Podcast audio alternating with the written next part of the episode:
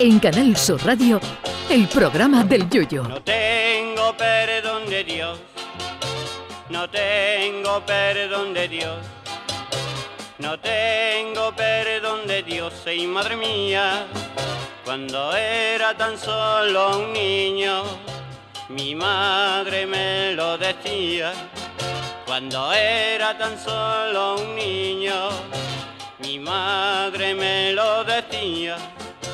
No tengo perdón de Dios, no tengo perdón de Dios, no tengo perdón de Dios. Perdóneme usted, madre mía.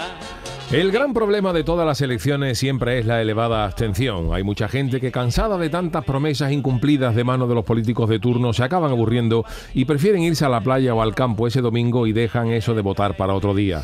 Otras veces no es por cansancio, sino porque tú no quieres votar a determinado partido. Entonces vas y votas a otro. Y va ese partido al que has votado y pacta con el que tú no querías votar. Y entonces te entran las del Beri por el estómago. Los políticos no paran de recalcar la importancia de votar, sea como sea, pero la gente anda cansada y no se ha conseguido todavía la manera más eficaz de que la gente acuda a los colegios electorales.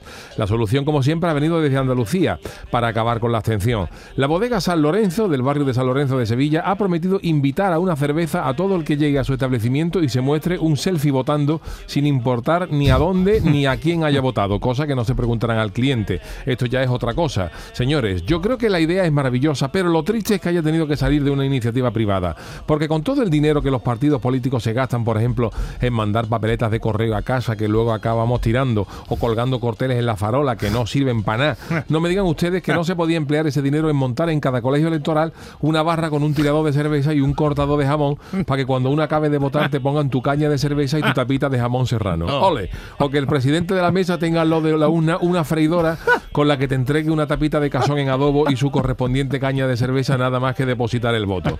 Para los que sean más madrugadores podrían dar un, un café o un mollete con jamón o un chocolate con churro, que con eso, con el cuerpo a las 8 de la mañana, se va uno a su casa votado mucho mejor. Con esto se conseguiría que la gente fuera a votar sí o sí. Yo, por ejemplo, iría a votar sobre la una de la tarde, que a esa la cervecita entra sola. Y todo ello a costa del erario público, que ya te digo yo que si recortamos en otras pamplinas electorales, hasta le ganamos dinero a esto. Y saben ustedes que por las cosas gratis la gente se mata en este país.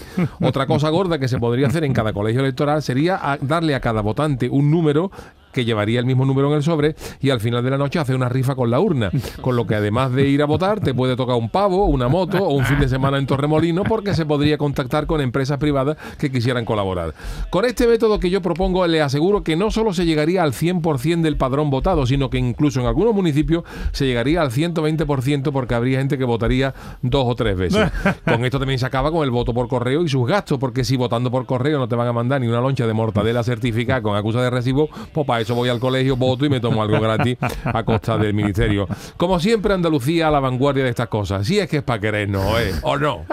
Ay, mi velero, velero mío. Canal Sur Radio. Llévame contigo a la orilla del río. El programa del Yoyo.